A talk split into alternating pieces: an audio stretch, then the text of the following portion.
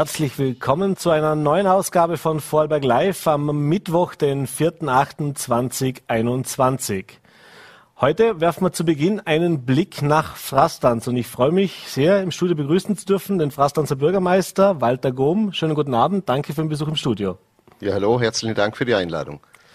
Ja, Herr Grom, heute wollen wir uns ein bisschen mit Ihrer Gemeinde beschäftigen, mal schauen, was tut sich so in Frastanz, was hat sich auch im letzten Jahr so getan und vor allem natürlich viel spannender noch, was sind die Pläne für dieses Jahr noch, beziehungsweise auch für die nächsten Wochen und Monate.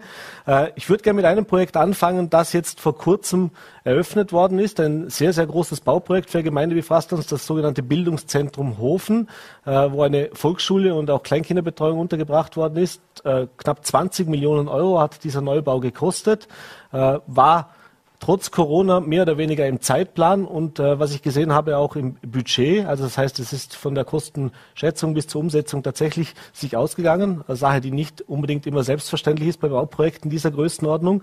Äh, aber welche Bedeutung hat denn jetzt auch die Eröffnung dieses neuen Projektes, dieses neuen Bildungshauses für die Gemeinde Frastanz? Und äh, ja, was war denn auch die grundlegende Ursache, dass man jetzt gesagt hat, wir müssen tatsächlich jetzt da so viel Geld in die Hand nehmen und was tun?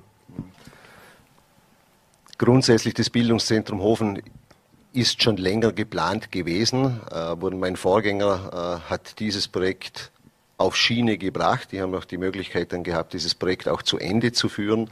Äh, mit der Übernahme im Jahr 2019 war das natürlich eine der größten Aufgaben, die ich mit übernommen habe. Das Hochbauprojekt war das größte, das die Marktgemeinde Frastanz überhaupt realisiert hat. Es waren drei Ziele, sind im Vordergrund gestanden. Erstens die Qualität, zweitens die Kosten und drittens der Termin. Es freut mich sehr, dass alle drei Ziele erreicht werden konnten. Wir haben den ersten Bauabschnitt mit dem Sommersemester in Betrieb nehmen können und den zweiten beziehungsweise mit dem Herbstsemester, Entschuldigung, und mit dem Sommersemester 21 sind wir in Vollbetrieb gegangen.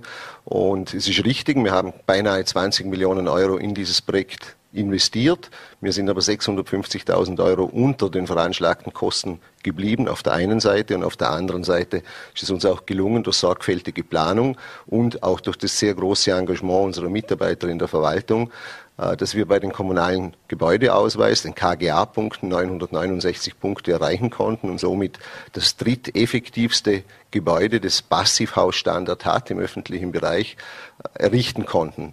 Das neue Bildungszentrum Hofen beheimatet drei Einrichtungen, eine Kinderbetreuung, erstmals in Frastanz. Früher hat es eine Spielgruppe gegeben, es gibt es erstmals eine Kinderbetreuung. Es gibt eine Volksschule und es gibt natürlich auch vier Kindergartengruppen und gesamt werden über 330 Kinder an diesem Standort unterrichtet. Mhm.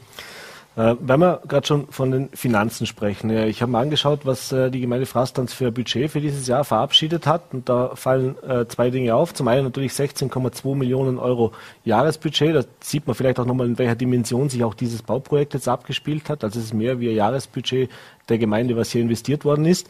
Äh, aber was ich auch gesehen habe, es wurde einstimmig dieses Budget verabschiedet.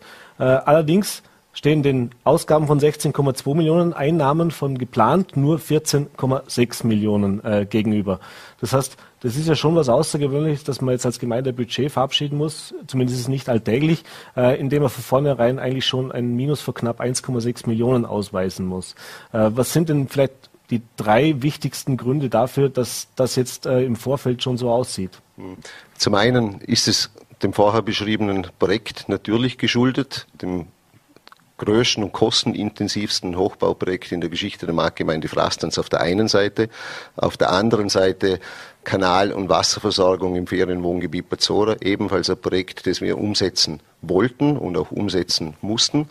Klar ist, dass natürlich sich die finanzielle Situation nicht so entwickelt hat, wie es vor Corona angenommen werden konnte. Und es ist richtig, es gibt somit eine Differenz von 1,6 Millionen Euro. Das heißt natürlich, dass die Gemeinde sparen muss. Äh, es wird jeder Euro zweimal umgedreht und es wird so wie auch in der Vergangenheit wird natürlich sehr darauf geachtet, dass Gelder, die ausgegeben werden, nur in nachhaltige Projekte investiert werden. Nice-to-have-Projekte gibt es in dieser Zeit nicht mehr. Mhm. Sie haben es gesagt, das sind natürlich Investitionen in die Zukunft. Ich glaube eben die Volksschule Fellengatter, da wird jetzt mal der Architektenwettbewerb, also die nächste Schule, die zu einer Sanierung beziehungsweise zu einer Neugestaltung ansteht. Äh, Wasser und Kanal haben Sie auch angesprochen. Das sind ja wirklich Infrastrukturprojekte, um die es da geht. Äh, jetzt äh, ist natürlich auch das letzte Jahr geprägt von Corona gewesen. Äh, aber jetzt reden wir auch von der Einnahmenseite. Heißt, die hat sich ja in dem Fall auch negativ entwickelt oder liegt es hauptsächlich daran, dass eben die Gesamtkosten gestiegen sind?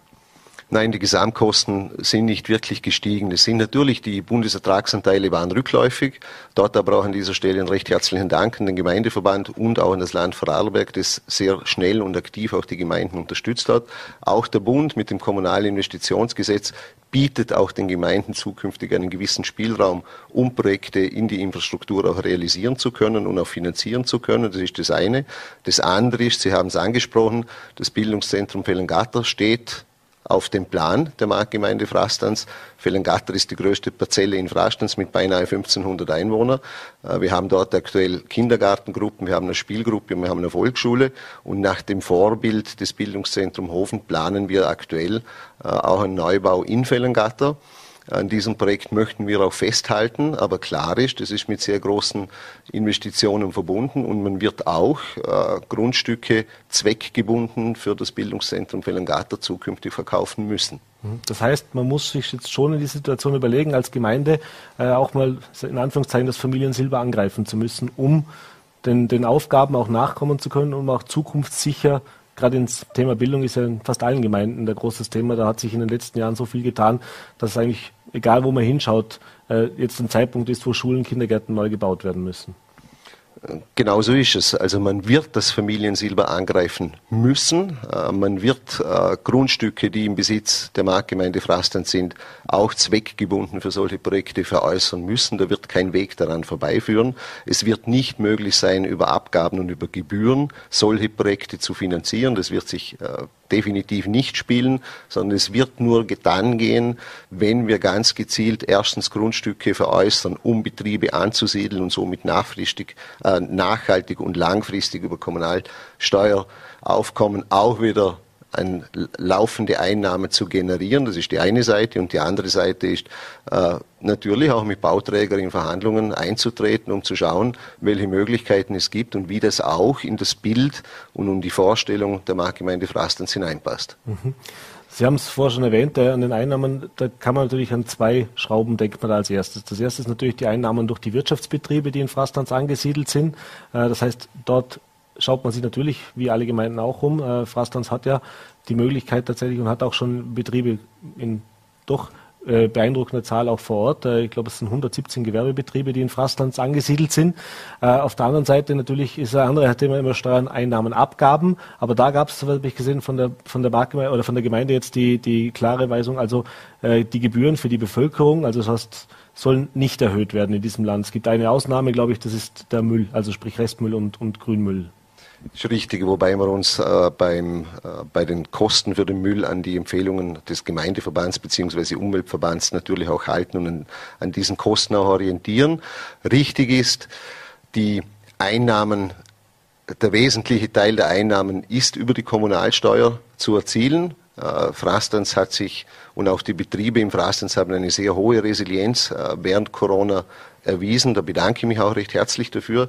Äh, wir hatten keinen Kommunalsteuerausfall im Jahr 2020, was überhaupt nicht typisch ist. Wenn man sich andere Gemeinden anschaut, die sehr viel touristische Einrichtungen haben, die mit sehr großen Einnahmenausfällen zu kämpfen hatten. Das war bei uns Gott sei Dank nicht der Fall. Und es ist uns auch gelungen, im Jahr 2020 neue Betriebe für den traditionellen Wirtschaftsstandort Frastands zu gewinnen. Als Beispiel die Firma ISN Insektenschutz Nesenson, die derzeit einen Neubau errichtet, die Firma K10 Design, die einen Neubau errichtet, Aquamühle, die die Industriefertigung gesammelt am, am Standort in Frastanz untergebracht, die Firma Chris Sports, ein Großhändler aus der Schweiz. Also es tut sich was. Frastanz ist schon offensichtlich ein sehr guter und ein gefragter Standort. Äh, wir sind verkehrstechnisch sehr gut erreichbar und wir haben laufende Anfragen von Betrieben, die auch jetzt erkannt haben, dass Vorarlberg nicht am Ambergtunnel aufhört, sondern dass auch der Walgau ein sehr interessanter Wirtschaftsstandort ist, ein, ein sehr ein dynamischer Wirtschaftsstandort ist. Und da setzen wir natürlich darauf, dass wir zukünftig Betriebe ansiedeln können. Mhm. Äh, Sie haben es auch gesagt, man muss auch mit Wohnbauträgern reden, also sprich, wenn, wenn Grundstücke veräußert werden. Und Wohnen ist natürlich ein Thema, äh, da klingeln immer alle Alarmglocken. Das beschäftigt ganz Vorarlberg auch äh, nicht erst seit gestern. Das heißt, leistbares Wohnen ist natürlich immer ein Thema. Äh, jetzt wird es wahrscheinlich ein bisschen eine Zwickmühle sein. Wenn ich Geld brauche für ein Infrastrukturprojekt, sollte ich natürlich wirtschaftlich möglichst viel aus diesen äh, Erlöse erzielen mit diesen Grundstücken. Auf der anderen Seite muss man aber vermutlich ja auch die Verantwortung wahrnehmen, dass man sagt, wir können natürlich nicht nur an den Höchstbietenden verkaufen und haben dann momentan wahrscheinlich noch nicht so sehr, aber ähnliche Verhältnisse wie wir in anderen Gemeinden haben, dass man dann eben äh, ja wirklich äh, Quadratmeterpreise haben, die sich der durchschnittliche Vorarlberger im Endeffekt gar nicht mehr leisten kann. Gibt es da Pläne, gibt es da konkrete Gespräche auch schon mit, mit, mit, Bauträgern, was man in Frastanz in diesem Thema leistbares Wohnen macht? Mhm. Grundsätzlich ist so, Frastanz hat traditionell sehr viele Sozialwohnungen. Frastanz hat sehr viel starken Sozialbau. Das ist der, der Wirtschafts- und Industriegeschichte Frastanz geschuldet, definitiv. Äh, es ist in den letzten Jahren, äh, wurden sehr, sehr viel Eigentumswohnungen in Frastanz errichtet. Das wird aktuell ein sehr großes Projekt auch von der Firma Hefel Wohnbau direkt im Zentrum von Frastanz errichtet mit 34 Eigentumswohnungen. Wir haben den Samina Park errichten können, wo ebenfalls Eigentumswohnungen untergebracht sind. Wir haben äh, auch mit anderen Bauträgern sehr schöne Wohnbauprojekte auf Eigentumswohnungsbasis realisieren können. Das ist das eine. Und um auf Ihre Frage zurückzukommen, ja, es ist richtig, es ist eine Gratwanderung. Es gilt abzuschätzen, an welchen Standorten auch höhere Baunutzungszahlen, wo mehr Verdichtung möglich ist, wo es auch die Situation und die ganze Infrastruktur auch verträglich dafür ist. Und da muss man schauen und ausbalancieren, wie kann man auch ein leistbares Wohnen zukünftig in der Marktgemeinde Frastens anbieten, so dass auch junge Leute, junge Familien auch die Möglichkeit haben, eine Wohnung entweder käuflich zu erwerben oder zumindest als Startwohnung zu bekommen. Ich habe zu Beginn äh, meiner Amtszeit als Bürgermeister gesagt, ich möchte es schaffen, dass man sich in jeder Lebensphase in Frastens wohlfühlen kann. Da gehören die Kinder dazu. Da haben wir jetzt mit dem Bereich Schulen, Kindergärten, Kinderbetreuung, Spielgruppen schon sehr viel erreichen können. Es gehört aber auch der ganze Bereich der älteren Leute mit dazu. Und was nicht zu vergessen ist, ist der Bereich Familien und genau für die gilt es natürlich auch ein Angebot zu schaffen, so dass sie in Frastens bleiben können. Mhm. Jetzt ist das Thema äh, Gemeindezusammenarbeit nicht ganz ein neues, äh, hat vielleicht jetzt auch im Rahmen dieser Corona-Geschichte beziehungsweise eben auch in der für viele Gemeinden nicht ganz so einfachen finanziellen Situation äh, auch ein bisschen mehr Fahrt aufgenommen. Es gibt ein Projekt, das hat jetzt mit Corona nicht unbedingt zwangsläufig was zu tun. Äh, das ist dieses Abfall, Ab Altstoffsammelzentrum Walgau West. Äh, das heißt, dass man gemeinsam mit den umliegenden Gemeinden sich geeinigt hat, in Frastanz das zu errichten. Äh, vielleicht ganz kurz, wie sieht es da aus? Wie kam das zustande? Beziehungsweise äh, was ist auch da der primäre, wie soll ich sagen, der primäre Aufhänger davon, dass Sie sich dafür entschieden haben, gemeinsam das umzusetzen? Und sind das eben auch die Wege, die wir jetzt die nächsten Jahre vielleicht viel öfter sehen müssen, äh, dass eben Gemeinden gemeinsam sich um solche Infrastrukturprojekte kümmern müssen, weil es die einzelne Gemeinde gar nicht mehr stemmen kann finanziell? Grundsätzlich im Walgau wurde schon sehr früh erkannt, dass der Weg nur über Gemeindekooperationen führen wird für die Zukunft. Die Rego im Walgau wurde weit vor Corona gegründet. Ich erinnere an die Bäderkooperation, mhm. äh, wo die, das Schwimmbad Unterau, Schwimmbad Felsenau und auch das Walgaubad in Nenzing von 14 Gemeinden gemeinsam betrieben wird. Äh, es gibt das Dienstleistungszentrum äh, im, in Thüringen, wo auch mehrere Blumeneckgemeinden beteiligt sind. Und somit war es ein logischer Schritt, äh, auch ein Altstoffsammelzentrum Walgau West, bei dem sich acht, acht Gemeinden beteiligen, zu installieren. Mhm. Äh, richtig ist, es ist speziell für kleinere Gemeinden sicherlich mittlerweile eine sehr große Herausforderung, die unterschiedlichen Fraktionen, die heute gesammelt äh, oder eingesammelt werden, richtig fachgerecht auch zu entsorgen. Das ist die eine Seite. Die andere Seite ist, es gibt natürlich auch in Frastanz gibt schon sehr große Abfallentsorger und es macht nicht wirklich Sinn, einen zusätzlichen Flächenverbrauch an einem auf grüner Wiese mhm. äh, zu machen und ein neues Altstoffsammelzentrum zu bauen, sondern das Ziel war, bestehende Entsorgungsstrukturen, die auch professionell funktionieren, zu verwenden, um eben sicherzustellen, dass wir erstens kundenfreundliche Öffnungszeiten haben, was uns gelungen ist mit über 42 Stunden Öffnungszeiten und auch begleitet vom Umweltverband sichergestellt haben, dass auch die Entsorgung richtig und fachgerecht der einzelnen Fraktionen stattfinden kann. Und ich mhm. glaube, es ist einfach auch ein nächster Schritt in der Zusammenarbeit der Gemeinden im Walgau. Und die Gemeinden im Walgau kooperieren ja in, äh, in glaube ich, in 70 verschiedenen Kooperationen, ob es der ÖPNV ist, ob es Wasserverband ist, ob es Abwasser ist. Und somit ist auch die, das Altstoffsammelzentrum ein, ein nächster logischer Schritt, den mhm. wir gemeinsam gehen wollen. Das habe ich auch gesehen. Äh, es gibt ein Ortszentrumsentwicklungs, äh, gibt es noch nicht, aber man hat sich dazu geeinigt, dass man jetzt äh, mit der Firma Prisma gemeinsam sich den, das Ortszentrum ansehen will, dass man da was entwickeln möchte. Das ist noch ganz am Anfang, aber was schwebt denn der Gemeinde Frastanz vor? Oder was ist da größte, das größte Problem mit der aktuellen Situation? Es hat vor Jahren einen Gemeindeentwicklungsprozess in Frastanz gegeben, bei dem ich damals in meiner Rolle als Gemeindevertreter und, und damaliger Obmann der Wirtschaftsgemeinschaft auch sehr aktiv mitarbeiten habe dürfen. Es wurden mehrere Handlungsfelder definiert. Das erste Handlungsfeld war die Zentrumsentwicklung und Außenraumgestaltung. Das war ein ganz ein wesentlicher Punkt und auch ein klarer Wunsch der Bevölkerung, Frastanz weiterzuentwickeln im Zentrum.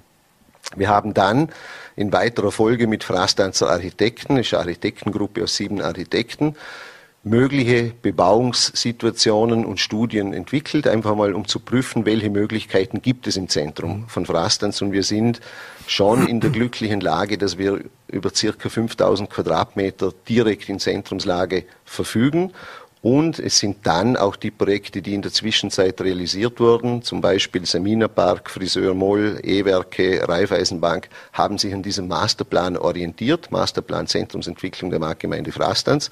Es war aber dann in weiterer Folge auch notwendig, einen starken Partner zu finden, mit dem wir den nächsten Schritt gehen wollen. Mhm. Und der nächste Schritt kann nur sein in einem PPP-Modell, mit einem professionellen Standortentwickler und äh, wir sind mit der Prisma fündig geworden. Die Prisma ist natürlich bekannt äh, für Quartiersentwicklung, für Zentrumsentwicklung, für Standortentwicklung. Und in mehreren intensiven Gesprächen haben wir dann äh, zumindest einen Weg definieren können, der sich in den nächsten Jahren jetzt herauskristallisieren soll, der deutlich gestärkt werden soll und der dann auch in weiterer Folge zur Umsetzung gebracht werden soll. Also wir möchten auch nicht ein Projekt realisieren, das schon irgendwo gibt, mhm. sondern wir möchten selber ein Benchmark sein, wie eine Zentrumsentwicklung auch funktionieren kann, mhm. auch in kleineren Gemeinden. Das heißt, Zeithorizont, was hat man sich da so vorgenommen, wenn man der Zeithorizont ist der, dass wir natürlich jetzt einmal intern sehr viel am Arbeiten sind, in weiterer Folge dann die Bevölkerung mit einbinden wollen in diesen mhm. Prozess und in, bis in zwei Jahren soll Klarheit bestehen, in welche Richtung sich die Marktgemeinde Frastanz auch im Zentrum entwickeln soll. Es ist angedacht, Handelsflächen, aber genauso auch Infrastruktureinrichtungen und auch Wohnsituationen speziell für ältere Leute um die Infrastruktureinrichtungen auch fußläufig sehr gut erreichbar zu machen. Das sind so die Ziele, die großen Ziele. Äh, und was auch ein sehr wesentlicher Punkt ist, Platz für Begegnung, Platz für Kommunikation. Ich glaube, speziell in Corona ist den Leuten auch bewusst geworden, dass Begegnungen, dass Kommunikation einfach ein ganz, ganz wesentlicher Teil, ein ganz wesentlicher Punkt einfach ist. Das hat den Leuten sehr, sehr stark gefehlt und ich glaube auch, dass das Bewusstsein für solche inszenierte Kommunikation und Treffpunktplätze ein ganz wesentlicher Punkt in der Zentrumsentwicklung ist. Und wenn man der ganzen Corona-Entwicklung in den letzten eineinhalb Jahren äh, auch was Gutes abgewinnen will, glaube ich auch, dass einem in vielen Überlegungen, die für eine Entscheidungsfindung notwendig sind, auch die Augen geöffnet worden sind. Mhm. Und ich glaube, dass man das auch sehen muss, sehen darf, sehen soll und auch die notwendigen Schlüsse daraus ziehen soll. Mhm. Jetzt habe ich hier einen Bürgermeister bei mir stehen, deswegen muss ich die Gelegenheit nutzen. Heute in der Früh hat der äh, äh Gesundheitsminister, sage ich, der Bildungsminister äh, einen Maßnahmenplan vorgestellt, wie im Herbst der Schulbetrieb wieder starten soll. Da gibt es eine ganze Reihe an Maßnahmen, das Testen, äh, eine Testphase mit Masken, Abwasseruntersuchung, was wir in Vorarlberg ja schon seit längerem machen. Äh, und ein Thema sind die sogenannten Luftfilter. Ein Thema, über das man schon lange diskutiert, das auch schon letztes Jahr diskutiert worden ist. Äh, jetzt haben wir noch knapp, sage ich mal, fünf, sechs Wochen, bis es mit der Schule losgeht. Wenn es nach dem Willen des Bildungsministeriums gehen soll, muss jetzt evaluiert werden, in welchen Schulen oder Klassen diese Geräte zum Einsatz kommen sollen. Und es soll dann eine bislang nicht wirklich definierte, aber zumindest eine Unterstützung von Seiten des Bundes kommen, wenn man diese Geräte anschaffen soll. Jetzt, ich frage Sie jetzt einfach stellvertretend für die Bürgermeister, die eben als Erhalter auch der Volksschulen im Speziellen natürlich dafür zuständig sind. Äh, was denkt man sich, wenn man sowas in der Früh hört und äh, wie viel ja, oder, oder was, wie realistisch scheint es dann auch, dass sowas jetzt umsetzbar ist? Im Hinblick natürlich auch darauf, dass diese Finanzierung ja noch im Detail gar nicht geklärt ist. Mhm. Also ich glaube, dass erstens einmal, dass die Gemeinden in den letzten eineinhalb Jahren gezeigt haben, wie leistungsfähig dass sie wirklich sind und wie schnell und wie kurzfristig, auch kurzfristig angeordnete Verordnungen und Maßnahmen auch umgesetzt werden. Das stimmt mir eigentlich sehr positiv, dass wir auch diese Hürde äh, gemeinsam schaffen können und schaffen werden. Aber es ist richtig, die Zeitspanne ist eine sehr kurze.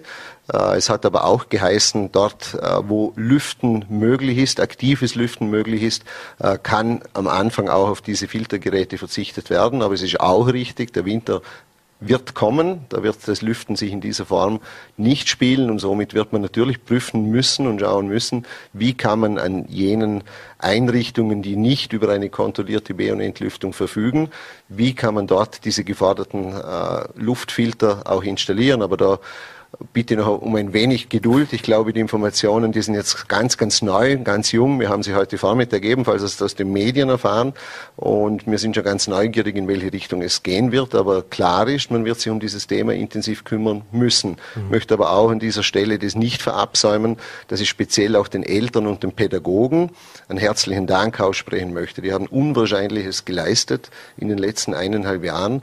Also wirklich war nicht vorstellbar, dass das in dieser Form so gut funktioniert. Und ich glaube auch, dass man gemeinsam, sprich Schulerhalter, mit den Pädagogen, aber auch mit den Eltern auch die nächsten Hürden schaffen werden. Da bin ich definitiv davon überzeugt. Mhm. Und zum Abschluss, wir sind schon am Ende der Zeit, aber eine Frage sei noch erlaubt. Äh, jetzt hat diese Corona-Zeit in ganz vielen Bereichen auch einen massiven Digitalisierungsschub bewiesen. Äh, Thema Homeoffice, Videokonferenzen und so weiter. Und was aufgefallen ist, ist, dass der Bürgermeister Walter Gohm einer der Bürgermeister im Land war, der sich immer wieder über Videobotschaften an die Bevölkerung gewandt, gewandt hat. Äh, die Übertragung von Gemeindevertretungssitzungen gibt es jetzt in mehreren Gemeinden, aber da ist Frastanz auch mit dabei. Was nehmen Sie denn persönlich jetzt gerade auch, was diese Themen, auch die Möglichkeiten, die das Gebot geboten hat, wie man mit der Bevölkerung in Kontakt treten kann für die Zukunft mit. Das heißt, so dieses äh, Schaufenster Bürgermeister in Videoformat, können Sie sich das vorstellen, auch über Corona hinaus zum Beispiel zu, beizubehalten? Es war für uns letztes Jahr am, am 16. März die Situation, äh, wie für alle, glaube ich, in Vorarlberg eine ganz neue Situation. Keiner hat gewusst, wie gehen wir jetzt wirklich mit dieser Situation um. Wir haben mit einem regionalen äh, Unternehmen mit einem, äh, mit einem Fernsehanbieter, mit den E-Werken Frastans, die den Drei-Schwestern-Kanal betreiben, einen starken Partner auch gefunden. Und wir haben äh, uns kurzfristig abgestimmt. Und ich, es war mir persönlich ein Anliegen, unsere Bevölkerung, alle Frastanzerinnen und Frastanzer verständlich zu informieren. Mhm. Das heißt, was bedeuten die Maßnahmen, die jetzt verkündet worden sind im täglichen Ablauf, im täglichen Leben, auf was muss besonders geachtet werden, auf was muss Rücksicht genommen werden und geschaut werden. Äh, richtig ist, und das ist ebenfalls eine positive Erkenntnis, glaube ich, aus Corona, die man mitnehmen kann, es ist die Digitalisierung in den Gemeinden deutlich schneller vonstatten gegangen, als wie man das den Gemeinden überhaupt zugetraut hat. Man hat kurzfristig auf Homeoffice umstellen müssen. Es hat die ganze Gebäudeverwaltung bei uns wirklich Großartiges geleistet, WLAN in allen Gebäuden installiert und, und, und. Wir haben dann auch sehr schnell äh, die Gemeindevertretungssitzungen über Livestream der Bevölkerung zur Verfügung gestellt, weil ich einfach auch der Überzeugung war, dass das Entscheidende ist, mit den Leuten aktiv zu kommunizieren. Mhm. Und zwar so zu kommunizieren, wie sie es gewohnt sind, in einer verständlichen Sprache von Leuten, die ihnen vertraut sind und die ihnen auch aufzeigen, was bedeutet das konkret für uns. Und wir haben gesamt 14 Sondersendungen äh, produzieren können, da waren wir sehr aktiv und richtig und das wollen wir natürlich auch zukünftig weiter behalten. Bei wichtigen Themen möchte man dieses Format natürlich auch weiterhin nutzen und so mit den Bürgern eine gute und direkte und schnelle Kommunikation zu ermöglichen. Mhm. Ja, Herr Bürgermeister, vielen Dank für den Besuch im Studio und diese Ausführungen und einen schönen Abend und hoffentlich jetzt auch ein bisschen einen erholsamen Sommer noch für Sie. Dankeschön. Ja, vielen, vielen Dank für die Einladung. Ich wünsche Ihnen ebenfalls einen erholsamen Sommer und hoffentlich ein paar Tage Urlaub und wenn möglich bei besserem Wetter. Vielen Dank. Das hoffen wir alle. Dankeschön. Danke. Ja, meine Damen und Herren, und wir machen weiter mit unserem nächsten Gast und ich freue mich jetzt sehr, ihn begrüßen zu dürfen, den Kinder- und Jugendanwalt Michael Rauch. Äh, schönen guten Abend und herzlich willkommen im Studio. Schönen guten Abend und danke für die Einladung.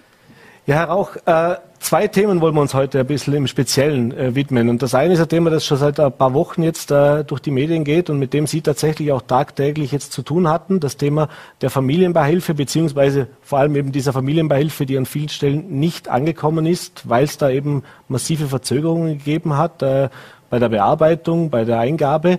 Äh, wir hatten die Vorarlberger Nachrichten haben darüber berichtet, auch über einzelne Fälle, die wirklich teilweise seit ja, März, April warten auf dieses Geld und für die das natürlich unter Umständen tatsächlich auch äh, zu finanziellen sehr großen Problemen führt.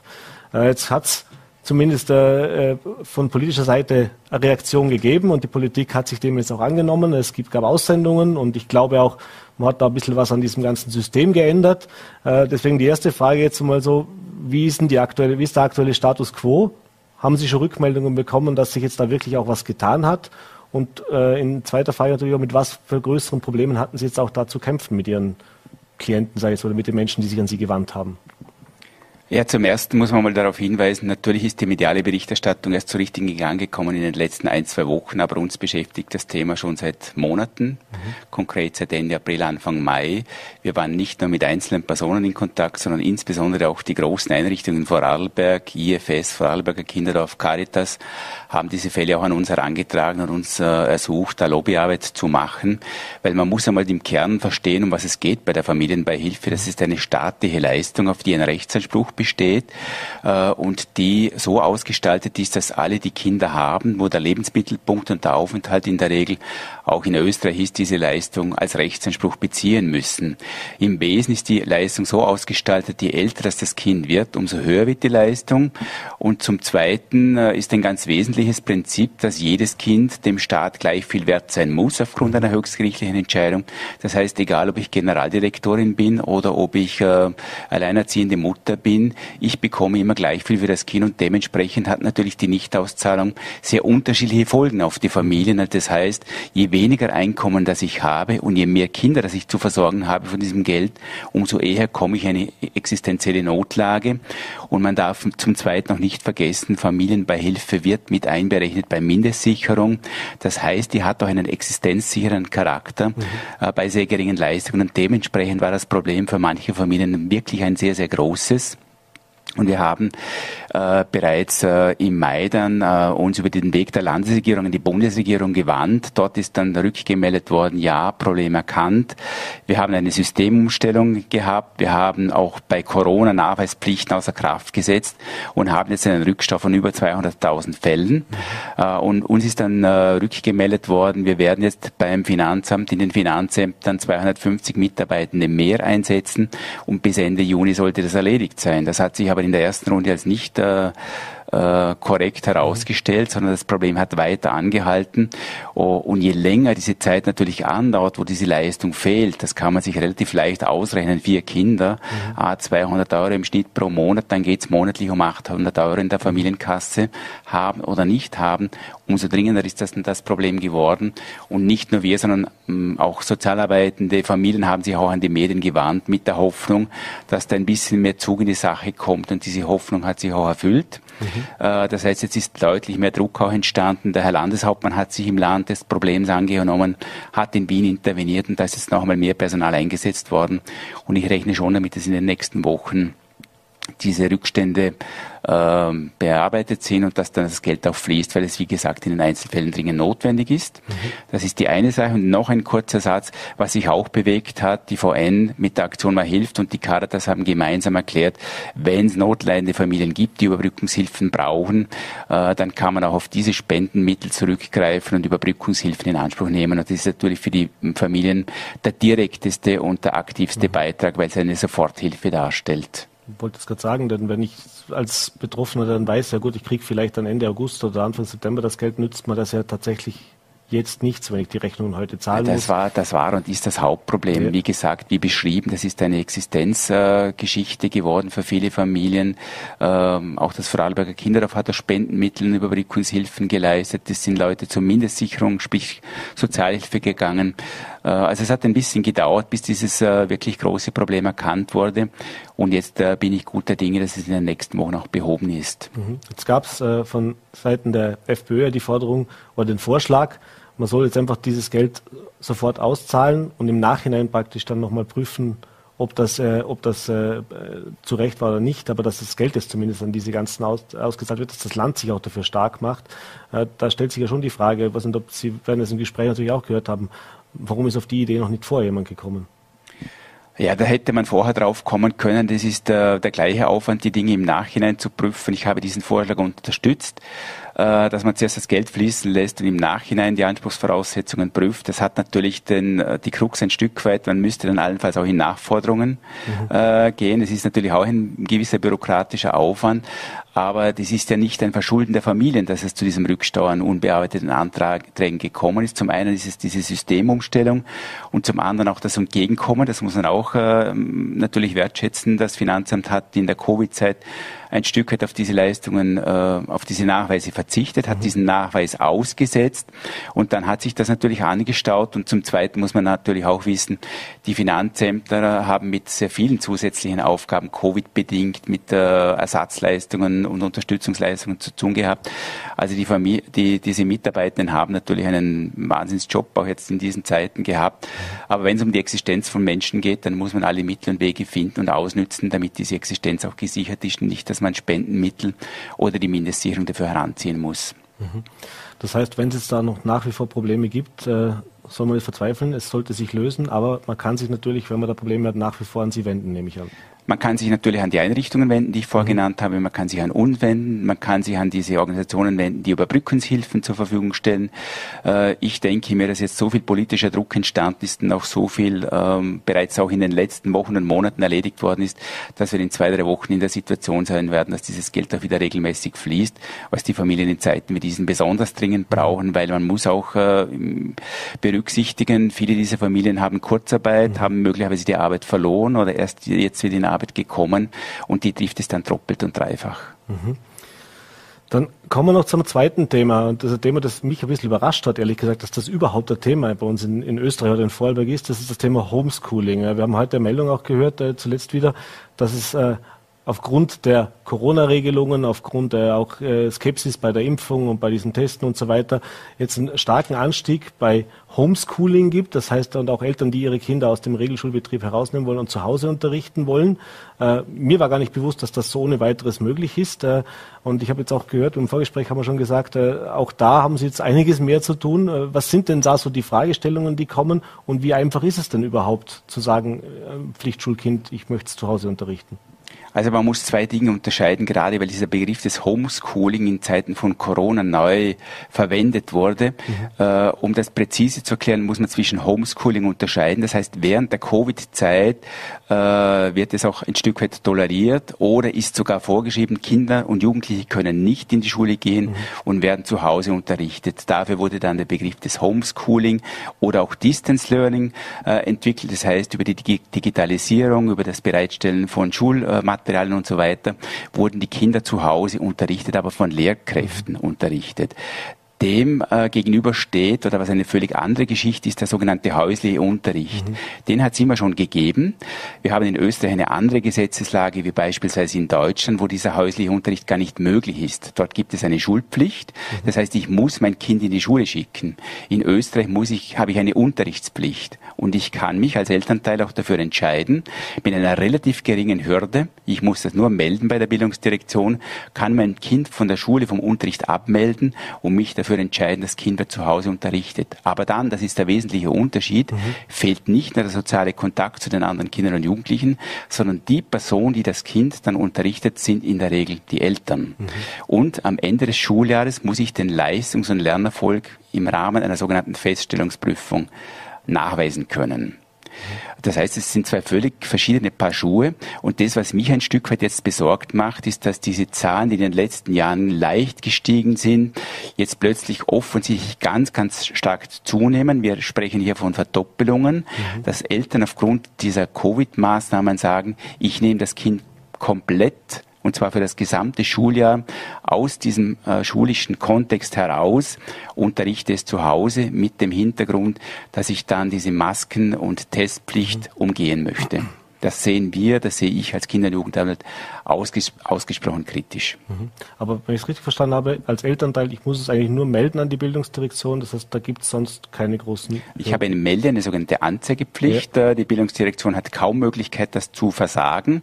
Erst wenn dann im Rahmen der Feststellungsprüfungen festgestellt wird, am Ende eines Jahres, der Lernerfolg ist gar nicht erzielt worden, dann kann ich natürlich, habe ich einen Grund, das auch abzulehnen aber man muss einfach ein Stück weit auch ähm, den Fokus darauf legen, das ist nicht nur eine Wissensvermittlung, was in der Schule passiert. Jetzt kann man davon ausgehen, es ist noch relativ einfach für einen Elternteil äh, lesen und schreiben, mhm. äh, einem mm, Volksschulkind beizubringen, wobei ich mir beim Schreiben gar nicht so sicher bin, ob das so einfach ist. Aber die Anforderungen steigern sich ja sukzessive äh, und da ist äh, zum einen die Herausforderung immer steigend, diesen Lernerfolg auch nachweisen zu können und zum zweiten fehlen diesen Kindern die komplette Sozialisationsinstanz. Mhm. Also Schule ist auch etwas, wo ich mit anderen Erwachsenen in Kontakt trete, aber was Kinder ganz besonders dringend brauchen mit anderen Kindern und Jugendlichen. Und ich als Kinder- und Jugendanwalt wäre zumindest dafür, dass man mit den Eltern ein pädagogisches Gespräch führt, ein bisschen die Motivation abfragt, was steckt da dahinter und die Eltern auch ein Stück weit gespiegelt bekommen, was, äh, auf was muss denn das Kind verzichten. Und dass man auch diese Fälle ein Stück weit danach sortiert, was sind denn die Gründe, mhm. dass jetzt dieser häusliche Unterricht in Anspruch genommen werden soll. Weil mir ist schon klar, es kann in Einzelfällen Krankheit, Auslandsaufenthalt der Eltern oder wenn sich das Kind in der Schule tatsächlich ganz massiv unwohl fühlt, mhm. also Schulverweigerung bis zu massivsten Mobbing-Situationen eine entlastende Funktion auch sein. Dieser häusliche Unterricht, darum habe ich auch nicht dafür plädiert, wie in Deutschland das komplett abzuschaffen. Mhm. Aber man sollte die Motivation hinterfragen und man sollte den Eltern ein Stück weit äh, ein Feedback geben, was es für das Kind bedeutet. Mhm. Das heißt, da werden jetzt im Prinzip auch die Behörden gefragt, sich auf die aktuelle Situation einzustellen und zu überlegen, wenn man jetzt, wenn es nur Einzelfälle sind, wird es natürlich schwierig, da jetzt ein System dahinter zu entwickeln, aber wenn das wirklich viele sind, dass man eben zum Beispiel dieses pädagogische Gespräch einführen müsste. Also man muss, man muss konkret die Rahmenbedingungen, die gesetzlichen Rahmenbedingungen überdenken. Mhm. Äh, vor dem Hintergrund dieser jetzt sie habt eine Entwicklung, dass viel mehr Eltern diese Möglichkeit in Anspruch nehmen wollen. Ich bin als Kinder- und Jugendanwalt dieser Inanspruchnahmemöglichkeit immer ein Stück weit kritisch gegenüber gestanden, äh, weil die Kinder, je kleiner sie sind, ja da nicht mehr äh, groß beteiligt sind bei dieser Entscheidung mhm. der Eltern und weil sie auch auf äh, wichtige Sozialisationsfunktionen der Schule verzichten müssen. Also ich glaube schon, dass wir jetzt darüber nachdenken muss, auf Bundesebene da ein Stück weit ein bisschen mehr an Rahmen einzuziehen, damit man ein bisschen stärker in die Auseinandersetzung geht mit den Eltern äh, und ein paar Leitplanken da einzieht, damit das nicht überhand nimmt. Mhm. Apropos Kinder. Also Sie als Kinder- und Jugendanwalt sind ja dafür da, eigentlich die Rechte dieser Kinder und Jugendlichen auch zu vertreten. Äh, jetzt ist mir schon klar, dass ein Volksschulkind erste, zweite Klasse wahrscheinlich diese Entscheidung nicht fällen kann. Aber Pflichtschule geht ja ein bisschen länger. Äh, Gibt es da irgendeine Möglichkeit, wenn das Kind jetzt aber sagt, ich möchte aber doch in die Schule gehen, da auch irgendwas zu erreichen? Oder ist das einfach so, weil der Erziehungsberechtigte das entscheidet, dann sind den Behörden die Hände gebunden? Also es gibt eine pädagogische, familiendynamische Antwort auf diese Frage und es gibt eine rechtliche Antwort. Also die familiendynamische Frage ist die, die Eltern werden immer einen großen Einfluss auf die Kinder haben. Das heißt, ich bin immer sehr, sehr prägend. Je kleiner die Kinder sind, umso mehr. Und gleichzeitig bin ich als Elternteil auch gefordert in der Erziehung und wenn es um Entscheidungen für die Kinder geht, das Kinderrecht auf Beteiligung zu, ver zu verwirklichen. Mhm. Das heißt, je älter Kinder werden, Richtung Jugendliche, umso mehr muss ich auch ein Stück weit die Meinung dieser jungen Menschen einholen. Und ab dem 14. Lebensjahr sprechen wir rechtlich von mündigen Minderjährigen. Mhm. Äh, da muss ich als Elternteil auch die Meinung des Jugendlichen berücksichtigen. Theoretisch könnte sich der Jugendliche sogar, wenn jetzt der Papa sagt, du darfst nicht mehr in die Schule gehen, sondern du musst die Lehre in meinem elterlichen Betrieb machen, mhm. an das Familien- oder Pflegschaftsgericht wenden, macht natürlich kein Jugendlicher. Mhm. Da geht es dann um die Vermittlung. Aber der Appell an die Eltern muss einfach lauten, Kinder können schon sehr, sehr früh im Kindergartenalter ihre Meinung äußern. Man soll sie dazu ermutigen, man soll sie ein einbringen, äh, einbinden in diese Entscheidungen und nicht quasi drüber fahren und sagen, ich weiß, wie es geht und ich bestimme, was du zu tun hast. Mhm. kommen wir zum Abschluss noch auf ein Thema, das wir schon mal besprochen haben und das natürlich auch seit Corona jetzt ein großes Thema ist. Wir haben es gehört letzte Woche, die Kinder- und Jugendpsychiatrie im Land ist nach wie vor äh, voll, wenn nicht überfüllt. Also gibt es eine Warteliste sogar für die stationäre Aufnahme zumindest. Äh, wie hat sich denn diese Situation entwickelt? Beim letzten Mal haben wir eben gemerkt, dass die Zahlen massiv steigen, dass das auch lange nicht diskutiert worden ist, beziehungsweise nicht äh, so sehr in der öffentlichen Wahrnehmung war, geschweige denn in der politischen Wahrnehmung war. Äh, aber wenn wir jetzt hören, nach wie vor die, die Betten sind voll sozusagen, also es gibt nach wie vor einen großen Bedarf. Äh, machen wir da noch einen kurzen Status-Check. Wie sieht es denn da aktuell aus? Also ich hoffe jetzt als Kinder- und Jugendanwalt, dass jetzt die Kinder, Jugendlichen und die Familien die Ferien genießen können, dass sie sich erholen können, dass sie Kraft tanken können.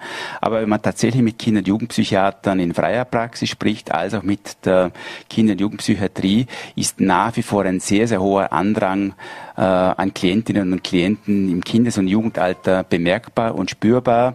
Das heißt, wir sind da sehr, sehr stark gefordert aktuell nach wie vor. Es gibt Wartelisten und man muss einfach auch wissen, es äh, ist von der Politik ziemlich rasch reagiert worden im Jänner, Februar, März. Mhm. Aber wenn man Geld und Personal zur Verfügung stellt, bis diese Maßnahmen wirken, das dauert einfach drei, vier Monate. Und wir haben auch ähm, festzuhalten und festzustellen, wir haben auch im Sozialbereich natürlich äh, einen Personalmangel, einen Fachkräftemangel, äh, den wir dort spüren. Das heißt, wir gehen davon aus, in der vollen Wirkung werden diese Maßnahmen ab September wirksam sein. Mhm. Äh, und dann, das habe ich auch schon rückgemeldet an die Landesregierung, müssten wir wegkommen von der Idee, wir können diese Maßnahmen befristen. Also es ist inzwischen, mhm. glaube ich, alle allen klar geworden, das wird nichts mit äh, Befristung bis Jahresende und dann können wir das wieder einstellen, sondern das wird und muss budgetwirksam sein für das nächste Jahr. Und zum, äh, zu diesem Thema ist einfach auch ganz wichtig, weil es heute auch Thema war in der Pressekonferenz, mhm. es muss schlicht und einfach alles dafür getan werden, dass die Schulen ab Herbst wirklich im Regelbetrieb offen sind und das ist meine Meinung, da muss auch noch ein bisschen mehr kommen. Also das ist noch so, so unkonkret jetzt. Mhm. Es ist Gott sei Dank noch fünf Wochen Zeit. Aber die Kriterien noch genauer zu definieren, ab wann wird welche Maßnahme gesetzt, ist genauso notwendig wie dieses vorher besprochene Thema der Luftfilter. Mhm. Es ist alles ein bisschen unkonkret und da muss, glaube ich, schon noch mehr kommen. Mhm. Wie optimistisch sind Sie, dass wir im Herbst äh, tatsächlich äh, auch für im Sinne der Kinder und Jugendlichen eine gute Lösung finden werden und dass das auch funktioniert dann? Also wir haben einiges dazugelernt in den letzten, letzten eineinhalb Jahren. Äh, ich bin vom Grundwesen her Optimist, aber ich müsste jetzt natürlich wissen, wie äh, entwickelt sich die ganze Pandemiesituation, äh, wie entwickelt sich die Impfbereitschaft. Ich denke, es gibt Möglichkeiten, das hat die Schweiz gezeigt, das hat Norwegen gezeigt, die haben wesentlich kürzere Schließzeiten von Schulen gehabt. Ich glaube, jeder Politiker, jede Politikerin hat inzwischen verstanden, was es mit Kindern und Jugendlichen macht. Das heißt, das klare Bekenntnis es liegt auf dem Tisch, Schulen werden als letzte geschlossen und wenn es notwendig ist, so kurz wie möglich, mhm. so kurz wie notwendig und sie werden als erste wieder geöffnet. Das hat Vorarlberg sehr, sehr früh verstanden. Stichwort Modellregion Vorarlberg und das macht mich ein Stück weit äh, optimistisch, dass dieses Modell nicht nur in Vorarlberg umgesetzt wird, sondern auch Wirkung über die Bundeslandgrenze hinaus erzeugt hat, dass wirklich jetzt alle kapiert haben, das ist etwas, was wir unseren Kindern und Jugendlichen schuldig sind, weil sie haben wirklich auf viel verzichtet und sie können sich im Übrigen unter zwölf Jahren gar nicht impfen lassen. Das heißt, sie sind eine Gruppe, die nicht nur auf Schutz, sondern auch auf Unterstützung von uns Erwachsenen angewiesen sind. Herr Rauch, vielen Dank für den Besuch im Studio und die Ausführungen. Alles Sehr Gute gerne. und natürlich auch Ihnen hoffentlich ein paar erholsame Tage jetzt noch im Sommer. Vielen Dank und schönen Abend. Danke. Dankeschön. Meine Damen und Herren, das war's mit der heutigen Ausgabe von Vorarlberg Live. Ich bedanke mich fürs Dabeisein, hoffe, es hat Ihnen gefallen und wie üblich, wenn Sie mögen, gerne morgen wieder 17 Uhr auf Full.at, VNAT und Ländle TV. Machen Sie es gut.